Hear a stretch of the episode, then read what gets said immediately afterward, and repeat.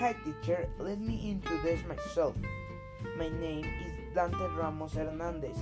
I'm from Mexico. I live in Puebla City. I am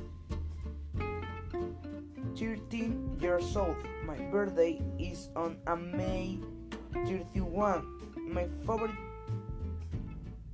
subject is physical education. I am a student at English. My favorite sport is soccer. They are three people in my family. They are my parents. My father is a attorney and my mother a attorney. I would like to be polyman because to make a change in the world. My hobby is playing with my dog. In my free time, I also listen to music. I don't like geometry and trigonometry. My favorite food is lasagna and my favorite drink is soda. My favorite day of the week is Friday because why is the week of classes over?